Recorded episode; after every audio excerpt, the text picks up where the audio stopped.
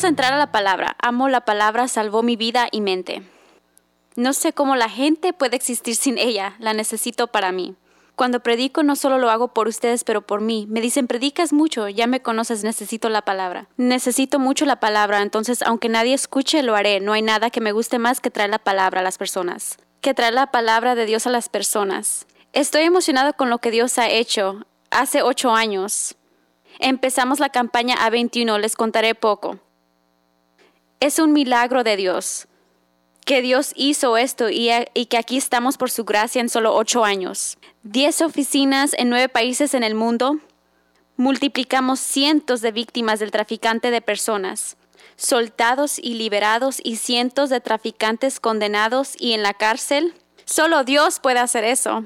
Y estoy emocionada porque solo este año, en enero, hace unos meses, empecé una nueva iniciativa. He sentido poco cosas que el Señor me ha pedido soy parte del liderazgo en mi iglesia, estoy detrás de todo y la mayoría de lo que hago es edificar la iglesia local.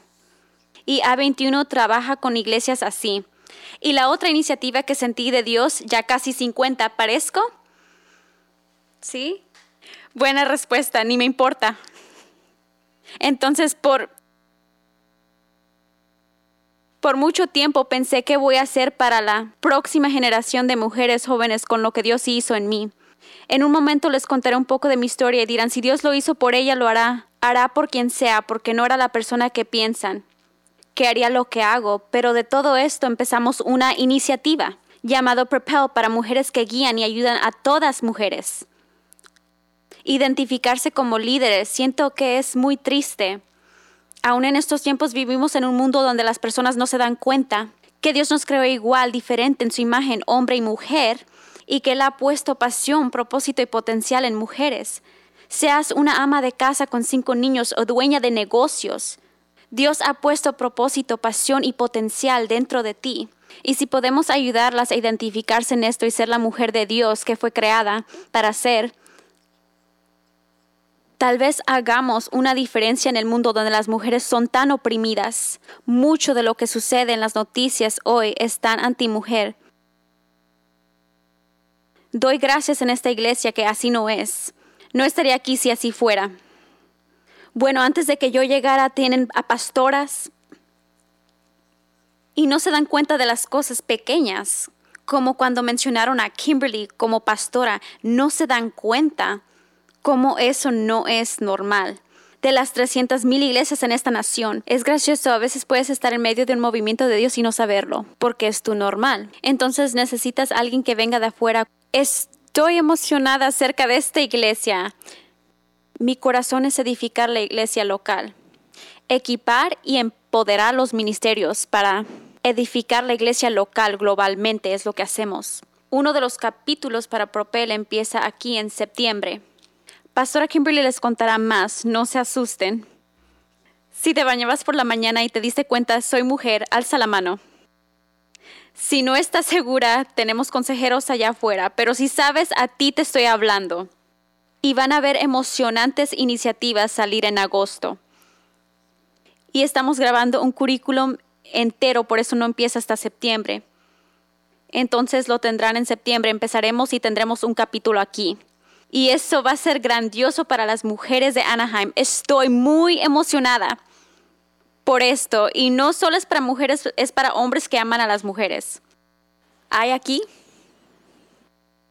Está bien. Quiero que vayamos a Primera de Reyes 17. Soy griega y mujer. Entonces solo hablo de tres maneras, duro, rápido y continuamente. Entonces no se van a dormir. No se preocupen por comer, sí comerán.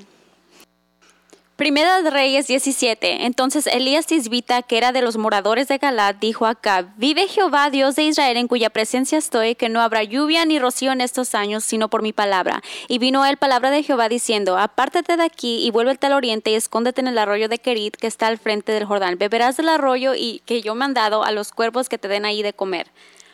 Me gusta eso de Dios.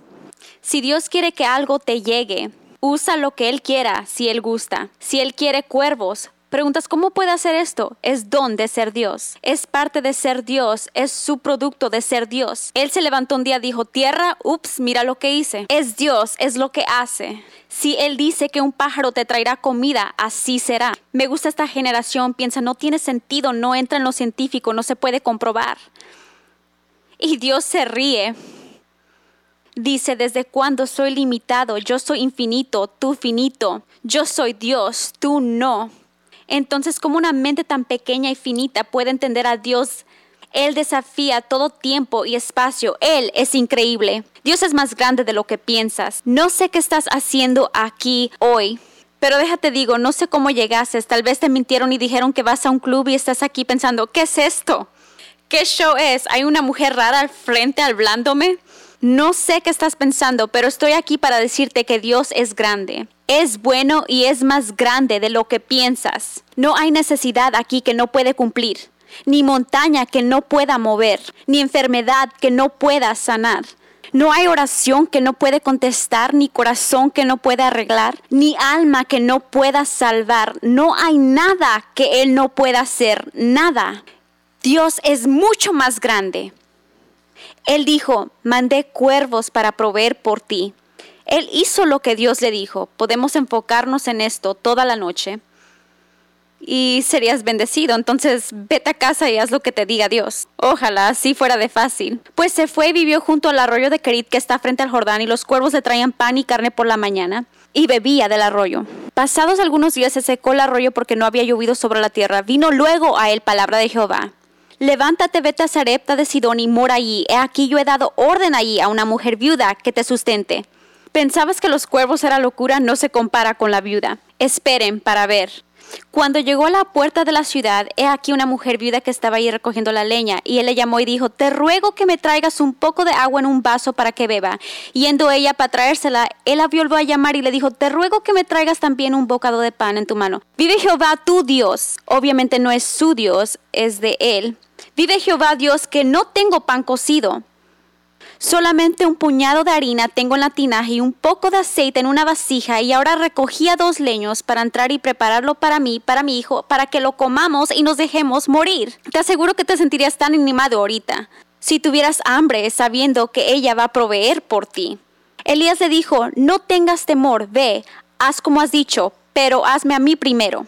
Digan todos primero, estamos hablando de primero hoy pero hazme a mí primero de ello una pequeña torta cocida, y tráemela, y después harás para ti y para tu hijo. Porque Jehová, Dios de Israel, ha dicho así, la harina de la tinaja no escaseará, ni el aceite de la vasija disminuirá, hasta el día en que Jehová haga llover sobre la faz de la tierra. Entonces ella fue hizo como le dijo Elías. Y comió él y ella y su casa muchos días, y la harina de la tinaja no escaseó, ni el aceite de la vasija mengó, conforme a la palabra que Jehová había dicho por Elías. Después de estas cosas aconteció que cayó enfermo el hijo del ama de la casa y la enfermedad fue tan grave que no quedó en el aliento. Y dijo Elías, ¿qué tengo yo contigo, varón de Dios? ¿Has venido a mí para traer a memoria mis iniquidades y para hacer morir a mi hijo? Él le dijo, dame acá tu hijo. Entonces él lo tomó de su regazo y lo llevó al aposento donde él estaba y lo puso sobre su cama. Y clamando a Jehová, dijo, Jehová Dios mío, aún a la viuda en cuya casa estoy hospedado, ¿has afligido haciéndole morir a su hijo? Y se tendió sobre el niño tres veces y clamó a Jehová y dijo, Jehová Dios mío, te ruego que hagas volver el alma de este niño a él. Y Jehová oyó la voz de Elías, y el alma del niño volvió a él y revivió. Tomando luego Elías al niño, lo trajo del aposento a la casa y lo dio a su madre y le dijo, mira, tu hijo vive. Entonces la mujer dijo a Elías, ahora conozco que tú eres varón de Dios y que la palabra de Jehová es verdad en tu boca.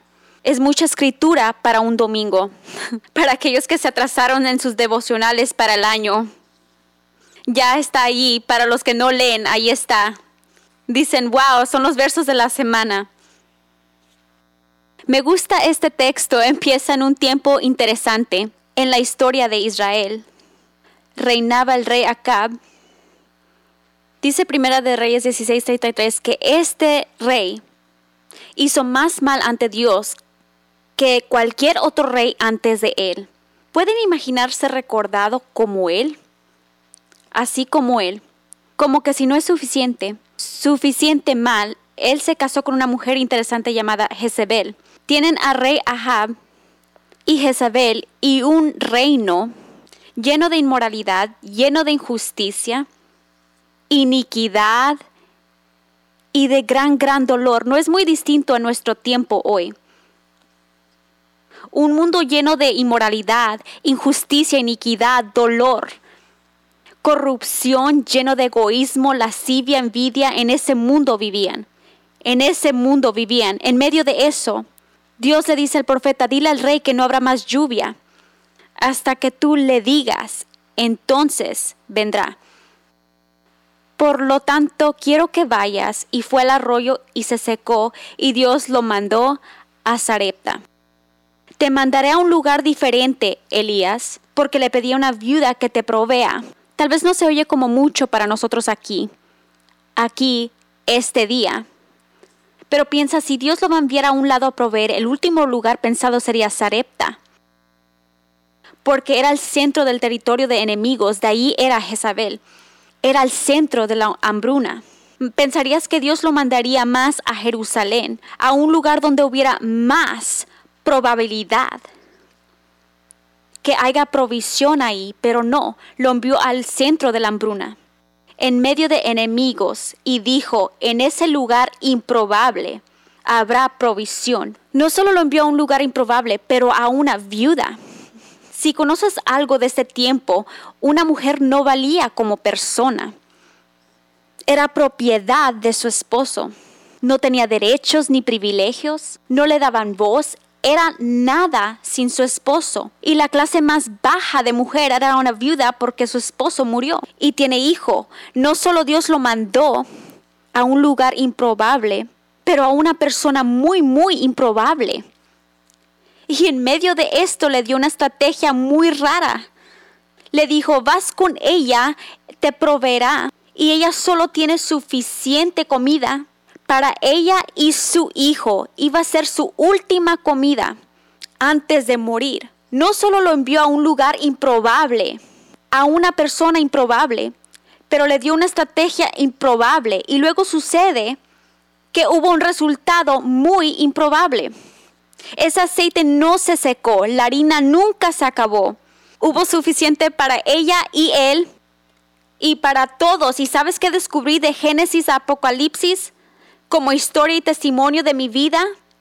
Es que cuando Dios quiere hacer algo grande, siempre va a lugares muy improbables, usa personas muy improbables y les da estrategias muy improbables y terminan con resultados muy improbables. Cuando Dios quiso hacer algo increíble aquí en Anaheim, encontró una pareja muy improbable. Los envió a un lugar muy improbable. Piensan que Seal Beach es el centro del universo. Sé que piensan Londres, Nueva York, Seal Beach.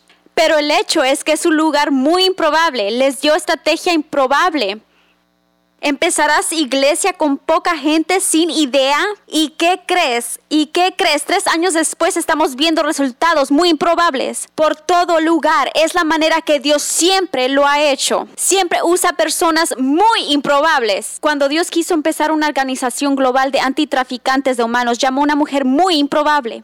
Alguien de Sydney, Australia.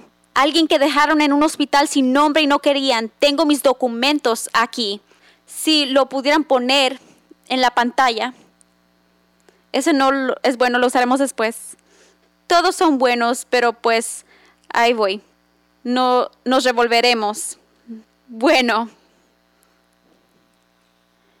Pensarías que si pensarías que si Dios iba a usar a alguien increíble, que guiara lo que ahora es sin duda la organización de antitraficantes más grande del mundo, que Dios tomaría a alguien muy calificado, alguien que sabe lo que hace, que tenga un poco de educación en esa área, alguien que sea famoso o sea y sea celebridad y tenga mucho dinero o política y conozca gente, pero no, no, no. Dios me tomó a mí que nació en Australia, Australia, la ciudad donde nací. Crecí en el lugar más pobre de allí, el tercer lugar más pobre de Australia, en casas de gobierno, segunda generación de griegos antes de casarme, cuando no era bueno ser griego en Australia. Teníamos varas en nuestras ventanas A mis hermanos los peleaban siempre, nos escribían cosas diciendo, regresen a su país, no hable inglés hasta los cinco años. Era insignificante por nuestra etnicidad. En un país y cultura, cultura muy comprometida al griego ortodoxo, una cultura que hacía menos a mujeres. La mujer solo tenía que tener muchos, muchos hijos. Entonces soy para una madre griega ortodoxa una pesadilla. No me casé hasta los 30, tuve mi primer hijo a los 35 y soy predicadora pentecostal. No puede ser peor para mi mamá, no puede. No es lo que una mamá griega quiere de su hija. Y desde que tenía tres hasta ser jovencita, hasta ser una jovencita, cada semana varias veces fui abusada sexualmente por cuatro hombres. Eso te trastorna me hizo una mujer llena de vergüenza, culpabilidad, coraje, resentimiento, falta de perdón. No era alguien que pensarías que fuera exitosa en nada. Estaba tan quebrantada, tan enojada, tan avergonzada. Luego Dos semanas antes de cumplir 33, recibí una llamada de mi hermano Jorge, porque cuando eres griego todos tus hermanos son Jorge o Nico o Spiro o, los que sea. Me llamó y me dice, Christine, recibí carta del gobierno diciendo que soy adoptado. Cuando estás creciendo, ah, siempre peleas con tus hermanos diciéndoles, eres adoptado, eres adoptado, siempre les dices eso. Pero cuando te llaman y es real, te pones a defender. No, no es cierto. Se equivocaron. Le dije, llámales a la oficina de servicio comunitarios. Diles, llámales. Y que cometieron un error. Les habló y me regresó la llamada. Pero esta vez está llorando. Y me dice, es cierto. Me dieron el nombre de mis papás biológicos, cuando fui a la escuela, mis vacunas tienen todo de mi vida. A este punto estoy pensando, mi papá murió cuando tenía 19, mi mamá a este punto tenía 61 y pensé, ¿es secreto familiar de 35 años?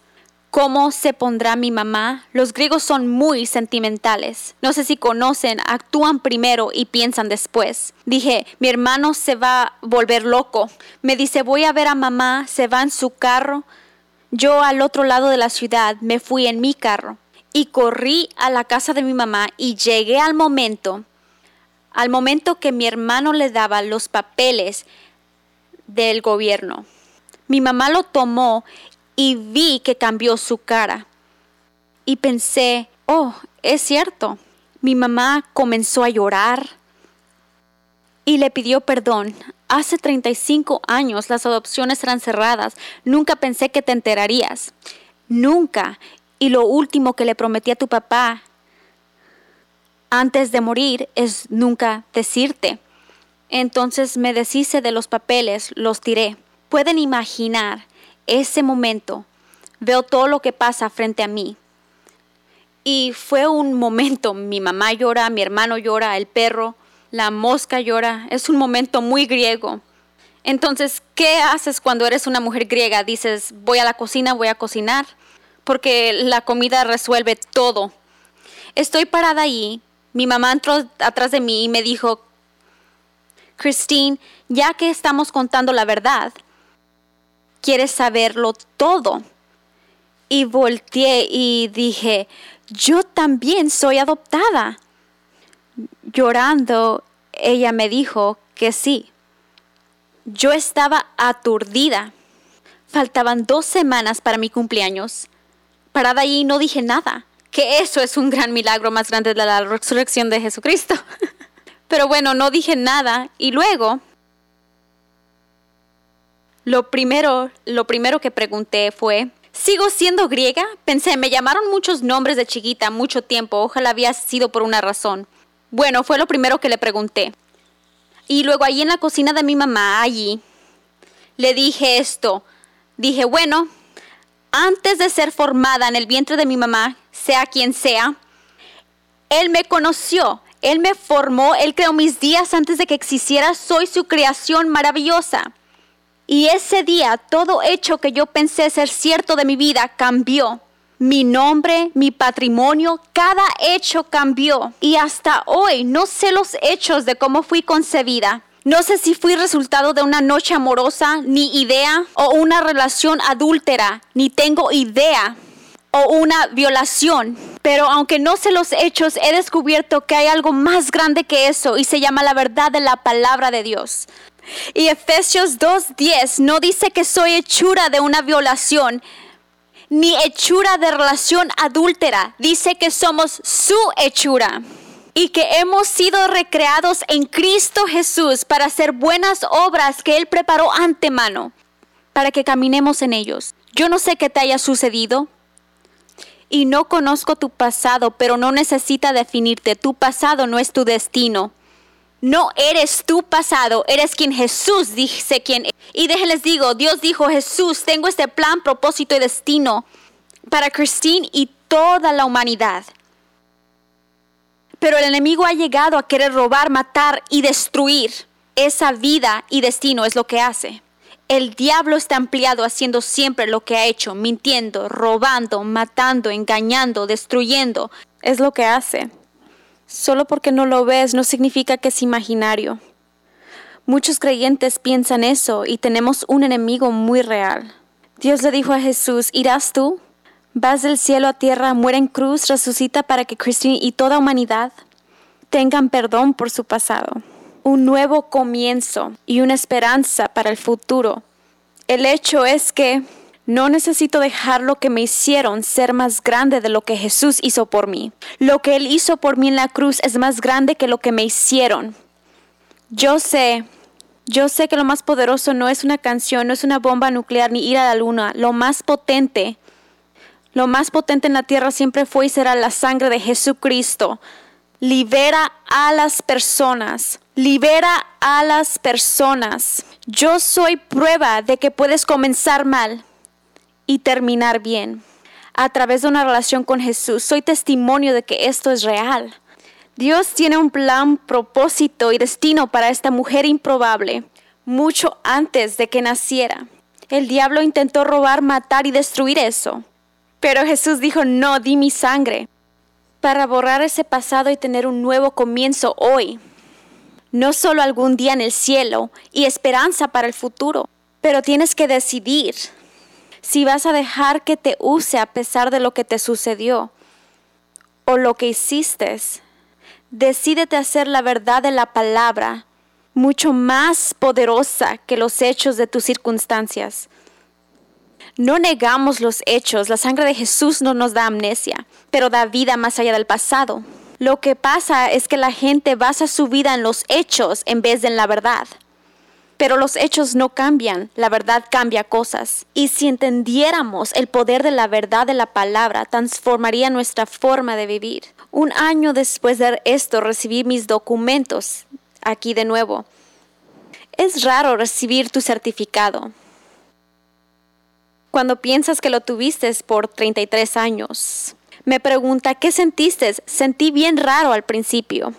Si vieron la película Truman Show, sé que son cristianos y no ven películas. Pero si tienen vecinos que sí les contaron, recuerden, vive en una burbuja y sale y dice, todo fue mentira. Por un segundo digo, gracias a Dios por Dios. Si no tuviera la roca, me preguntaría, ¿qué más es falso en mi vida? Cuando creí mentira por 33 años, recibí mis documentos. El primero que recibí era el certificado. Si quieren verlo, pueden ver que dice, dice nombre y dice sin nombre. Tiene eso en su certificado, yo sin nombre, número 2508 de 1966.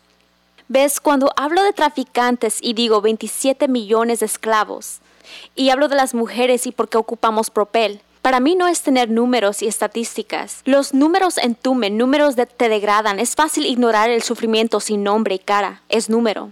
No hay números en la economía de Dios, ni uno. Cada humano fue creado en su imagen. Si les digo número 2508 de 1966 te apagas, pero en cuanto sabes que soy yo, cambia todo, cambia todo.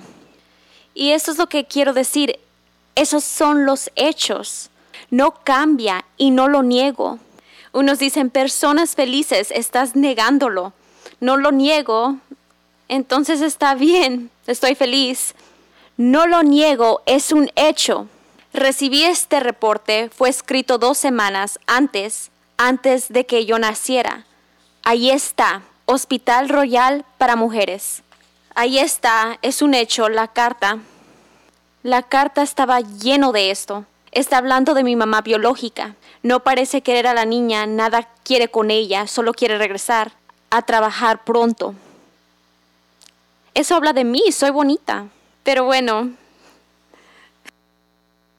Aquí tengo dos.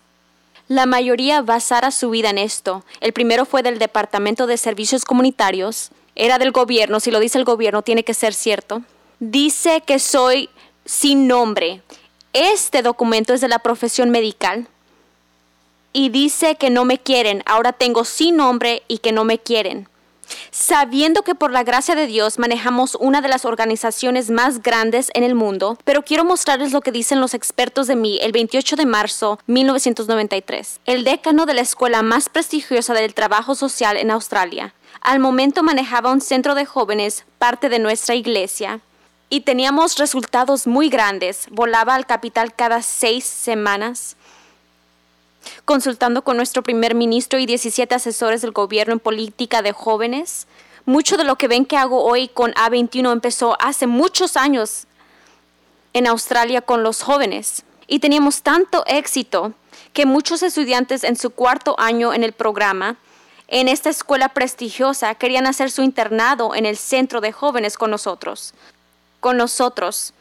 El único problema era que mi título es en inglés e historia económica. Básicamente puedo leer y contar hasta 10. Aparentemente no es lo que necesitas para manejar un centro así. Aunque teníamos mucho éxito y muchos resultados, típico de la mayoría de las organizaciones, quieren todos los resultados pero no nuestra fe para obtenerlos. Lo que pasó fue que no querían que los estudiantes llegaran. Me llamaron a entrar y estuve ante la junta directiva del salón y el decano y después de varias horas ahí, después me mandaron esta carta extensiva. Les leeré una parte, ahí está, ahí está, no, no lo niego, desde que se escribió en 1993. Eso fue hace como, hace 22 años. Cara a cara, por la gracia de Dios, he hablado literalmente con literalmente con millones de jóvenes cara a cara por todo el mundo, 45 naciones. He visto miles y miles y miles de jóvenes venir al Señor. Hemos ayudado a rescatar mujeres todo el tiempo de los estragos del tráfico de sexo y esclavitud. Hemos lanzado una iniciativa de mujeres que ya tiene miles y miles de mujeres y aún no hemos empezado hasta en septiembre. Pero noten lo que dicen los expertos. En papel, si su carrera y ambición es mantenerse sirviendo a los jóvenes, le urgimos que tome tiempo para estudiar trabajo social o otros relevantes estudios. Sé que los comentarios hechos tal vez son difíciles. Esto viene atrás de diciéndome por páginas que no servía. Los comentarios hechos sean difícil, pero son mi opinión más honesta del mejor camino para ti. Te veo como mujer con mucha potencial, era muy profética. Y sinceramente, espero que puedas mejorar tu aptitud con entrenamiento que te proveerá con las necesidades para complementar tus muchos talentos. Básicamente, no eres capacitada. Aquí estamos. Vean los tres documentos porque ahí es donde la mayoría limitan su vida. Aquí es donde la mayoría, en nuestro mundo tiempo, donde somos científicos, racionales, queremos ser modernos, decimos, Christine, Mira los hechos. Christine, mira lo que dice el gobierno. Mira, no sabes lo que dijo el doctor. Esto es incurable, terminal. Es lo que me dijeron, viviré así toda la vida. Esto dicen los expertos y doy gracias y digo por todos los expertos. Ahorita contaré de los expertos que cortaron el cáncer de mi garganta. Doy gracias por la profesión medical, pero quiero que vean cómo trabaja. Ahí vamos. Dice ahí que no tengo nombre, ahí que no me quieren, allá que no soy capacitada. Ahí limitamos nuestra vida lo que creemos que Dios puede hacer, basado en la opinión del Departamento de Educación, profesión médica o el gobierno. Decimos, hasta ahí voy a llegar, porque mira lo que dicen los hechos, si es cierto, es un hecho, sí en blanco y negro, tinta sobre papel. Pero sabes que me encontré otro tipo de tinta sobre papel. Se llama la verdad de la palabra de Dios. Y la verdad triunfa sobre los hechos. Cada vez ese documento dice que no tengo nombre. Pero Isaías 49.1 dice, desde el vientre de mi madre tuve memoria de ti. Ese dice que no me quieren. Pero Salmos 139 dice, mi hija, antes de entrar al vientre, yo te quería, te conocí, te llamé, te destiné. Ese dice que no estoy capacitada, pero mi Biblia dice que al quien Él llama, Él capacita. Pon tu vida sobre la verdad y no los hechos, y verás cambios y transformación en tu vida. Es la verdad si permanecéis en mi palabra. Entonces, no si permanecéis en novelas, si permanecéis en mi palabra, no en lo último de los chismes, si tuvieran vida, no tuvieran que estar en la vida de los demás. Pudieras seguir y hacer lo que Dios te ha llamado a hacer. Si permanecéis en mi palabra, entonces sabrás la verdad. ¿Por qué pude por la gracia de Dios estar en la verdad de su palabra? Porque permanecí en su palabra. Entonces cuando vi sin nombre, inmediatamente en mi espíritu Isaías 49.1. En ese entonces leía como Pentecostés la Biblia King James de la matriz de tu madre de la matriz de tu madre te puse nombre. ¿Sabes que me ahorré ahí 10 años de terapia? Ahí, pregúntale a quien sea, cualquier profesional. Ahí cuando tomé la decisión de creer la verdad sobre los hechos. 10 años de terapia. Conozco a personas todo el tiempo firmando libros que han sido adoptados o dados hijos o tuvieron aborciones cosas muy dolorosas, sin duda. Pero no necesitamos seguir en el desierto 40 años si permitimos que la verdad de la palabra nos sane, restaure nuestras vidas. Sabes, Dios siempre ha usado personas improbables. Si personas improbables creyeran que Dios los quiere usar. Sabes, cada vez que vemos una mujer rescatada hace unas semanas, nueve hombres rumanos que fueron vendidos al tráfico de, trabajo forzado que rescatamos y ayudamos. Pero cada vez que un hombre, mujer o niño es rescatado, o cada vez que ponemos un traficante en la cárcel, honestamente me siento como Josué en Génesis 50:20. Veo al enemigo así como Josué a sus hermanos.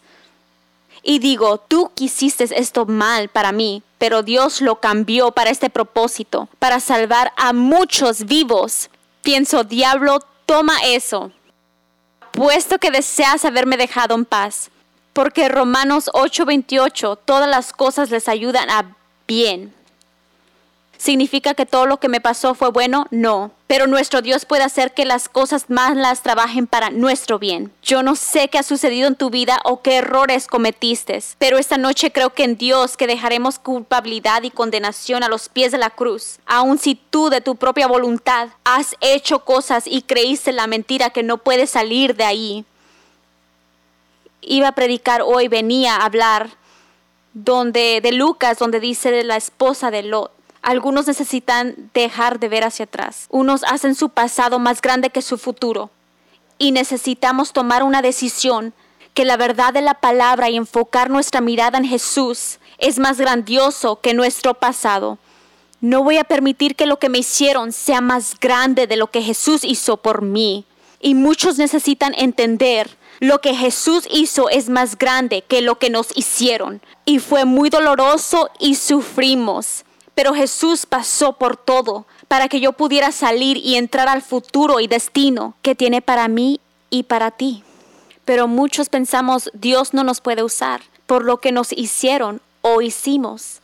Pero vine hoy a decirles que la misma cosa que sientes que te ha descalificado de ser usado por Dios es precisamente lo que Dios puede usar y tu pasado puede darle a alguien más un futuro. Puedes ayudar a traer libertad y vida, redención a las personas. Dios siempre nos manda a lugares muy improbables. Y cuando nos mandó a empezar la campaña A21, yo estaba en Grecia y los consultantes nos dijeron, será imposible. En ese tiempo Grecia estaba al borde de una crisis económica y desde entonces hemos dejado el planeta en bancarrota por nada. No se preocupen, nos dijeron que no íbamos a poder por la corrupción, por la falta de legislación que asisten las mujeres. Parecía que no iba a suceder. Imposible. El documento que nos dieron diez veces había una variación de la frase, será imposible. Yo creo que Dios se especializa en imposibilidades porque imposible es donde le empieza y milagros es lo que Él hace. Si es posible, no lo ocupas a Él. Él espera para lo imposible y dice, ahora, ahora no puede suceder, qué bueno, ahora entro yo. Antes no necesitábamos a Dios, solo principios. Todas nuestras vidas queremos milagros, no los ocupamos, solo necesitamos manejar nuestras vidas. Oh Dios, necesito un milagro financiero. No, ocupas dejar de gastar más de lo que ganas. Maneja eso mejor, entonces tendremos milagro. Oh Señor, necesito un milagro de sanidad. No, deja de comer tantos tacos y ponte a correr. Es todo lo que necesitas. Ya me metí. Es domingo, es domingo. Les daré más que novelas. Es un sermón real. El punto es, mucho de lo que el cuerpo pide a Dios, Dios dice, no puedo hacer un milagro, necesito que administres mejor. Y cuando llegues al borde de eso, llegaré yo. Porque imposible es donde Él empieza. Milagros es lo que Él hace. Es la manera del cielo. Así opera Dios. Es lo que hace. Entonces yo recuerdo, sentí, tenemos que empezar en Grecia. Y recuerdo mi esposo me llamó y me dijo, los consultantes dijeron, será imposible. Y yo tuve mi propia experiencia parada allí en el teléfono en Alemania. Le dije, Nick, tú diles a los consultantes que nosotros somos muy capaces de hacer esto. Si Dios lo dijo, entonces tenemos la capacidad de hacerlo. Es en lugares improbables y sabes, ese lugar improbable fue lo que nos puso en el mapa. Es lo que permitió que tu departamento de Estado nos diera premio de héroes de traficantes. Nos han reconocido globalmente. Es los lugares improbables donde Dios nos puso, que le dan a Él gran gloria. Pero siempre pensamos no podemos y el lugar es improbable. El lugar improbable normalmente es donde estás ahorita. Siempre pensamos, Dios no me puede usar ahorita. Si estoy soltero, cuando me case, me usará. Cuando me case, si se mueren, entonces puede hacer algo. Si tengo hijos o no tengo hijos. Si tuviera promoción o más dinero, Siempre pensamos que el lugar perfecto es un lugar allá. El único problema es que no hay un allá. Pensamos cuando llegue allá, allá, pues ¿dónde es allá donde yo estoy? Porque dices, Cristín, tú estás allá. Y yo digo, no, estoy aquí. Tú estás allá. Y tú dices, no, estoy aquí. No, estás allá. No aquí. Siempre estarás aquí. Solo tienes el ahorita. Aquí y ahorita es donde empezamos a hacer lo que Dios nos llamó a hacer. No hay una fantasía allá, pero nunca pensamos estar listos o ser suficientemente buenos o estar en el lugar correcto. Así como pensaba yo. Así pensaba yo. Recuerdo cuando Dios me pidió que empezara a 21, dije, pero Dios, había apenas cumplido 40. Dije, Dios, pero tengo 40. Acabo de tener a mi segunda hija. No siento que alguien que haya tenido un bebé a los 40 necesita empezar una organización de antitraficantes. Pero bueno, dije, pero Dios, pero Dios. Y le di mi lista. Vivo en Australia, es muy lejos de Grecia. Pero Dios, tengo que tener 10 millones para empezar un... Y son mafias rusas y alemanes y nos matarán. Pero Dios pero pueden imaginar Dios en el cielo. ¡Oh, Dios mío! Oh, espérame, yo soy Dios, nosotros tres. Ay, no, soy Dios, estoy teniendo una crisis existencial. Pedro, ¿sabías que Chris acaba de tener otro bebé? Grabamos eso en el cielo, perdimos el baby shower. Oh, no, ¿sabían? Gabriel, ella vive en Australia, soy un poco malo con la geografía. ¿Me traes un mapa? ¿Dónde está Australia? Así tratamos a Dios. Oh no, hay una crisis económica. Wall Street va a caer. Ok, ¿qué vamos a hacer? El señor Del Jones, no sé quién sea, pero tiene un ataque esquizofrénico. Sube tres puntos, baja cuatro puntos, sube y baja, sube y baja. Yo sé que soy dueño del oro y de la plata, pero aparentemente Del Jones tiene más palabra que yo. ¿Sabíamos eso? ¿Cómo está la cuenta bancaria acá en el cielo? ¿Esas calles de oro, ocupamos cambiarlas? porque Wall Street tiene crisis. Estoy asustado aquí en mi trono y para acabar es mujer. ¿Alguien lo había notado? Se me olvidó. Es lo que hacemos. Pero Dios, Moisés lo hizo en Éxodo. Dios dijo, te quiero usar para liberar a mi gente. Lo voy a hacer usándote a ti. Moisés dijo, pero Dios, no soy capacitado y hablo despacio. Y Dios pensó, ¡Ah! ese iba a ser el factor decisivo en partir el mar rojo. Tu forma de hablar. Ahora no sé cómo le voy a hacer ahora. ¿Cómo voy a partir el mar rojo? ¿Cómo voy a partir el mar rojo? Ay, no. Estás recibiendo un curso muy avanzado en la soberanía de Dios y la omnisciencia y la omnipotencia y omnipresencia de Dios. Sería increíble si el cuerpo de Dios creyera que Él es Dios y milagros es lo que Él hace. Posible es donde le empieza. Tratamos de decir que Él no puede hacerlo porque y Dios dice, ¿de veras? ¿De veras? ¿Soy limitado por eso? Siempre ponemos un pero Moisés lo hizo. Jeremías dijo, pero Dios, soy un joven. Jeremías 1.5, Dios dice, oh, no sabía cuántos años tenías. Ay. Gideon dijo, pero Dios, mi clan es de los más bajos. Y Dios dice, wow, no sé mucho de la genealogía, voy con los mormones a preguntar, no estaba seguro. Es domingo. Mi equipo se ríe. Así lo tratamos. ¿Saben que necesitamos en el cuerpo de Cristo? Una perosectomía. De veras, escríbanlo. Necesitamos quitar nuestros peros de la cara de Dios. No se trata de lo que no podemos hacer, pero de quién es Él y lo que Él quiere hacer en y en por nuestras vidas. No es de nuestras limitaciones, pero la habilidad supernatural de Dios. Él le dice a ella, pero primero, si el cuerpo de, Dios lo entendiera, pero primero, no tengo nada, porque eso decimos, no tengo. Lo que no sabía es que tenía poco aceite y harina, y ella iba por agua. ¿Sabes cuáles son los ingredientes para el pan? Un poco de aceite y harina y agua. Ves, los ingredientes para un milagro siempre están en nuestro medio. Pero Dios no puede multiplicar lo que no reconocemos y queremos el resultado final. Y Dios dice, oh, no te lo he dado en forma de semilla, pero tú desprecias la semilla porque temes darme a mí primero. Oh, si pudiera hablaría de los diezmos ahorita. Y están pensando, eh, quiero comer. Dios dice, la clave para todo es pero primero. Mateo 6:33 dice, buscad que primero el reino de Dios y su justicia y todas estas cosas, Dios no tiene problema con cosas, serán añadidas a ti.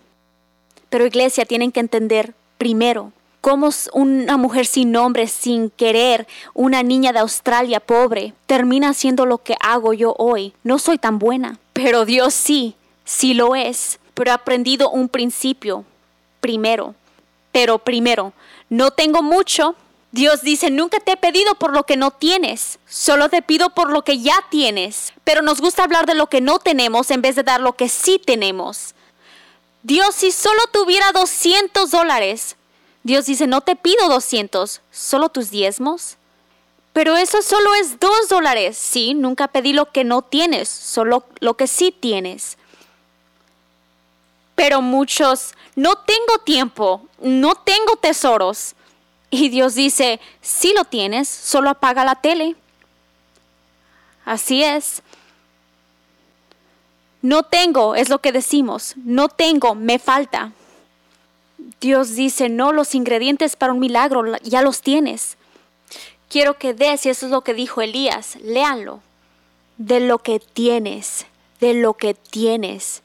Dios nunca nos pide por lo que no tenemos, dice de lo que ya tienes. Dios tenía un destino global para mí, pero si no empezaba con lo que tenía, aspirando los pisos, sacando sillas, sirviendo a Dios, dijo Chris, no te pido hacer lo que aún no te he ungido para hacer, te pido de lo que tienes, lo que tienes. Le dijo a ella lo que tienes y la escritura dice que fue y lo hizo. ¿Ves? Lo que hacemos es devaluamos el tamaño de la semilla. Nadie abre un paquete de semillas y dicen, wow, genial, solo son semillas pero lo que hacemos es las guardamos y abortamos el potencial dentro de la semilla porque nunca la sembramos para ver la cosecha llegar y hablamos de la cosecha pero nunca la vemos porque nunca sembramos, no con nuestro tiempo, talento ni tesoro. Tú creces para llegar a donde tienes que estar. La manera del cielo es semilla, tiempo y cosecha. Génesis 8:22, mientras la tierra está, Wall Street puede subir y bajar, la sociedad enloquecer, pero mientras la tierra está, semilla, tiempo y cosecha en cada área de la vida, sin tiempo, sin talento y tesoro. Y Dios dice, crecerás a donde tienes que llegar, pero de lo que tienes primero, dice, no temas, porque el temor nos detiene y paraliza. Y eso es lo que quiere el enemigo con tanto terror que ha puesto en la tierra. Y el pastor está haciendo una serie en la venida de Cristo. Pero oro que tengan oídos para oír y ojos para ver. No estamos en Kansas ya más y no regresaremos. Ya la vida no es como antes ni en la iglesia. Es tiempo de despertar, no para temer. Pero eso es lo que pasa, que tememos, se nos olvida que estamos del lado de que gana. ¿Alguien leyó el final del libro? Al final dice, al final dice que ganamos, no tenemos que preocuparnos, ganamos, Jesús ya ganó, pero nosotros nos hacemos hacia atrás y tememos, huimos, corremos, en vez de ser la sal y luz que Dios nos ha llamado a ser a esta hora porque el temor nos detiene y paraliza. Es lo único que hace que no des algo, porque no confías que tu Dios es bueno, que Dios hace bueno, no confías que Él va a hacer que todo te vaya bien. Tratas entonces de controlar la semilla en vez de desatarla para que puedas cosechar. Eso pasa y le dice, no temas, no temas. El diablo quiere paralizar y detener el cuerpo con temor. Recuerdo cuando llegué a Australia hace un año en junio para la conferencia de Hillsong. Siempre voy, hablé tres sesiones ahí. No estaba muy bien, ni tenía doctor aquí en Estados Unidos. Estaba viviendo aquí cinco años porque nunca me enfermo, por la gracia de Dios nunca me pierdo de nada. Cuando tengo que predicar, lo que sea. Y si pudieras entender lo significante que es, si supieran cuánto viajo. No es normal, es la gracia de Dios pero desperté un día y sentí algo en este lado de mi garganta y una bolita del otro lado. Y tuve dos laringoscopias y cuatro biopsias y varias pruebas lunes y martes, luego volé a Australia. Llegué a las 8 de la mañana el viernes y a las 9 de la mañana el viernes el doctor me llamó y me dijo, Christine, ya tenemos todos tus resultados y tienes cáncer. Ahora en ese momento nunca me imaginé escuchar eso, y en ese momento no sabía, ¿es etapa 1 o 4 está en mi garganta? ¿O solo en mis tiroides? ¿O dónde está? Porque había un crecimiento, lo sentía.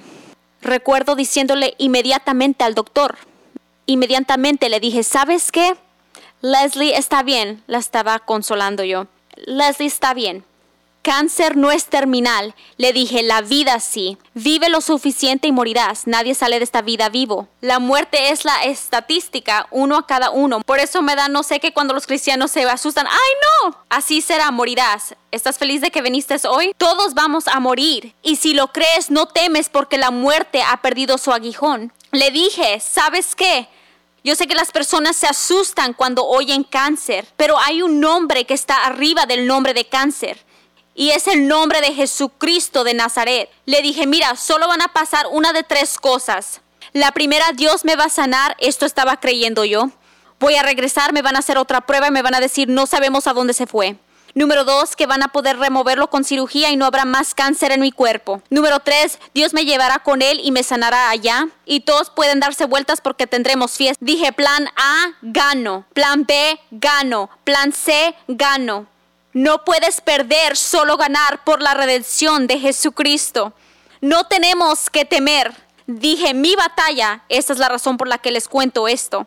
Le dije, Leslie, mi batalla no es contra el cáncer, sino contra el temor. Le dije, el diablo le encantaría verme bien asustada sobre el nombre de cáncer, como que si es más difícil que Dios lo sane que la gripa. Él quiere que me asuste para no activar mi fe, porque si la puedo activar, puedo empezar a declarar y creer la palabra de Dios y recibir el poder de sanidad de nuestro Dios amoroso y grandioso. El diablo quiere verme caída en temor y que hable muerte, temor y negatividad. Pero Dios no me ha dado un espíritu de temor, pero de amor, poder y dominio propio.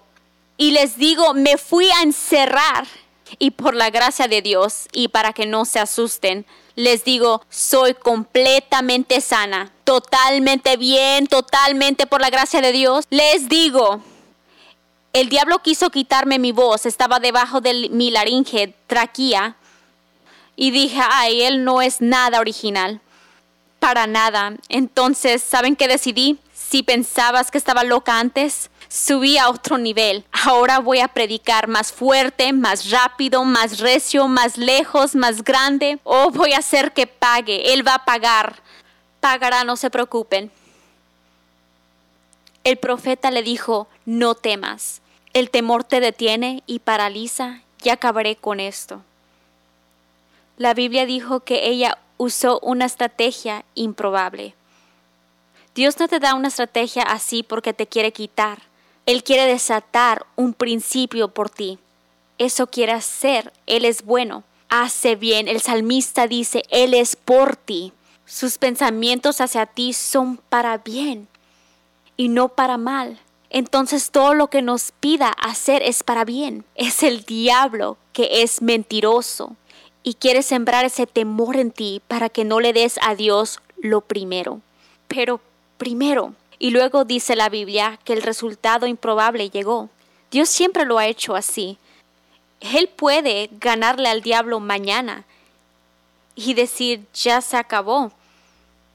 Pero dice, no usaré mi cuerpo Voy a darles a todas la oportunidad de ser parte de esto. Pero primero, primero, todos no teman. No teman lo que te pide que hagas. No temas. Pero primero, ¿y luego qué sucedió? Leí la última parte del capítulo por esta razón. Porque Dios me envió aquí.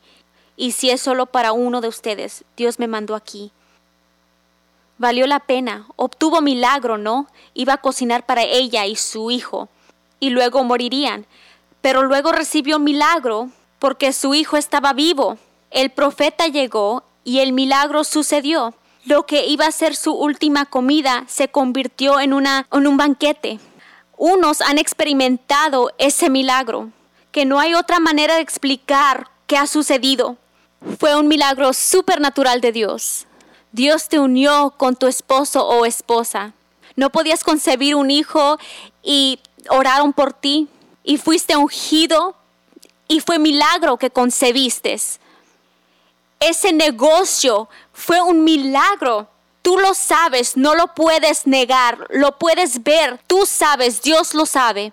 Esa oportunidad fue un milagro, pero luego algo sucedió y has estado paralizado y confundido y queriendo hacerte para atrás porque tu milagro murió.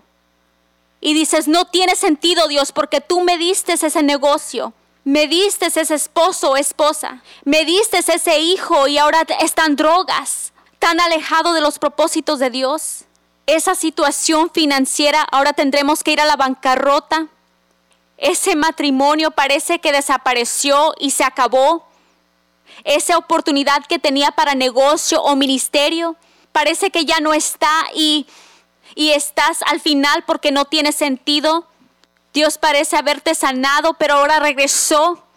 Y en algún momento Dios te dio milagro, pero ahora parece como que tu milagro necesita milagro. Y si he venido aquí hoy es para decirte hoy que tu milagro obtendrá milagro tu milagro tendrá milagro, ese milagro que murió, que Dios traerá por su poder resurrección, no sé cómo, pero Él volteará ese negocio. Regresará tu hijo o hija a los propósitos de Dios. Esa relación puede ser reconciliada y ser restaurada cada vez que pones a Dios primero. Traes los diezmos a la casa de Dios sirves en el ministerio de niños. Tú no sabes cuándo vas a ocupar esta casa para traer un milagro en tu futuro. Gracias a Dios que mantuvo el profeta vivo porque ella necesitaba que él resucitara a su hijo. Nunca sabes qué vas a necesitar. Dios siempre ha usado personas muy improbables en lugares muy improbables. Les ha dado estrategias muy improbables y han tenido resultados muy improbables. Y nunca es más fácil que eso, porque de ahí obtiene Dios su gran, gloria. Ahí obtiene Dios su gran gloria. Yo no sé quién eres o qué te ha traído aquí, pero pregunto si conoces a este Dios del cual hablo hoy. No si sabes de Él, pero lo conoces. Y si no lo conoces, aquí en este momento quiero darte la oportunidad para dar tu corazón, la oportunidad de poner a Jesucristo primero en tu vida. Soy prueba y testimonio que no hay nada que te pueda separar del amor de Dios. No hay nada que hiciste o que hayas dicho, nada que te hicieron que te pueda descalificar del amor de Dios. Soy testimonio de que puedes empezar mal y terminar bien, con una relación con Jesucristo. Unos piensan, ay, cómo me gustaría esta vida de la cual hablas. La nueva vida que solo viene con una relación con Jesucristo. Porque tú no sabes con quién me acosté anoche, no sabes qué fumaba, no sabes lo que he hecho, sabes, no sé qué has hecho, pero sí sé lo que Él hizo hace dos mil años. Y mi Biblia dice que si le confesamos nuestro pecado, Él es justo para perdonarnos todos nuestros pecados y limpiarnos. No hay nada muy grande que Él no pueda perdonar. Nada. Y si tú no conoces a este Jesús, aquí esta noche quiero darte la oportunidad de dar tu corazón, la oportunidad de poner a Jesucristo primero en tu vida. Inclinen sus rostros. Si dices, yo soy esa persona, Chris, quiero hoy poner a Jesucristo primero. Quiero perdón por mi pecado, un nuevo comienzo hoy y una esperanza para el futuro. Sí, con nuestros rostros inclinados, por favor. Algo que me dice el Espíritu Santo ahorita es, no temas, no temas. No sé para quién es esa palabra, no temas.